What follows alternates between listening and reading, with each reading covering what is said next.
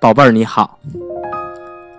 六一儿童节就要到了，丹尼哥哥要送给你一个礼物。这个礼物很特别，它是一本故事。嗯，这个故事的名字呢叫做《好朋友》。我们也想借助这样的一个故事呢，祝愿小朋友们拥有更多更多的好朋友。每天早上，公鸡姑姑要叫醒农场里的动物。小老鼠强强和小猪波波都会在一旁帮忙，因为好朋友总是互相帮忙的。然后啊，他们会骑上脚踏车，从农场出发，一起在晨光里兜风。无论路多么远，多么颠，山多么陡，弯道多么曲折，水洼多么深，都阻挡不了他们。有一天啊。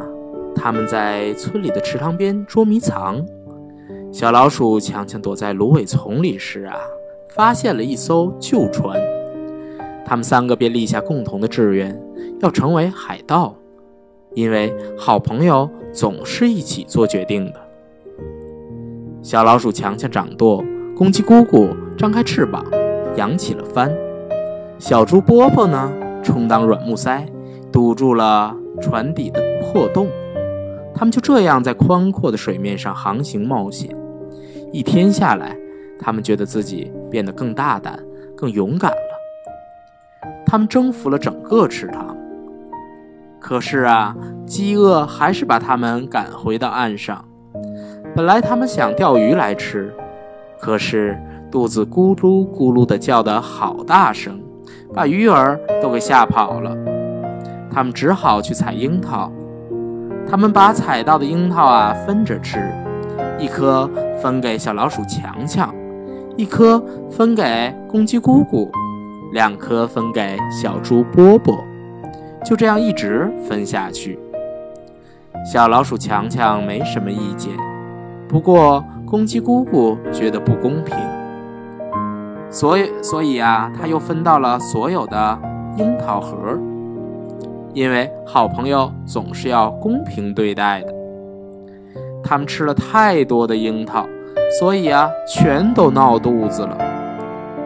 在回家前，先到草地上解决一下。当夕阳西下，影子拖得好长好长的时候啊，他们骑上脚踏车回家。在鸡舍后边呢，水桶旁边，他们三个发誓要做一辈子的朋友。因为好朋友是永不分离的。他们说那天晚上啊，他们打算在小老鼠强强家睡觉，可是公鸡姑姑被卡在洞口了。于是他们又决定到小猪波波家过夜。不过呀，小老鼠强强鼻子太灵敏了，它不想睡在猪舍里。最后呢，公鸡姑姑提议到鸡舍的木杆上睡觉。可是木杆断了，他们只好互道晚安，各自啊回到各自的各自的床上去。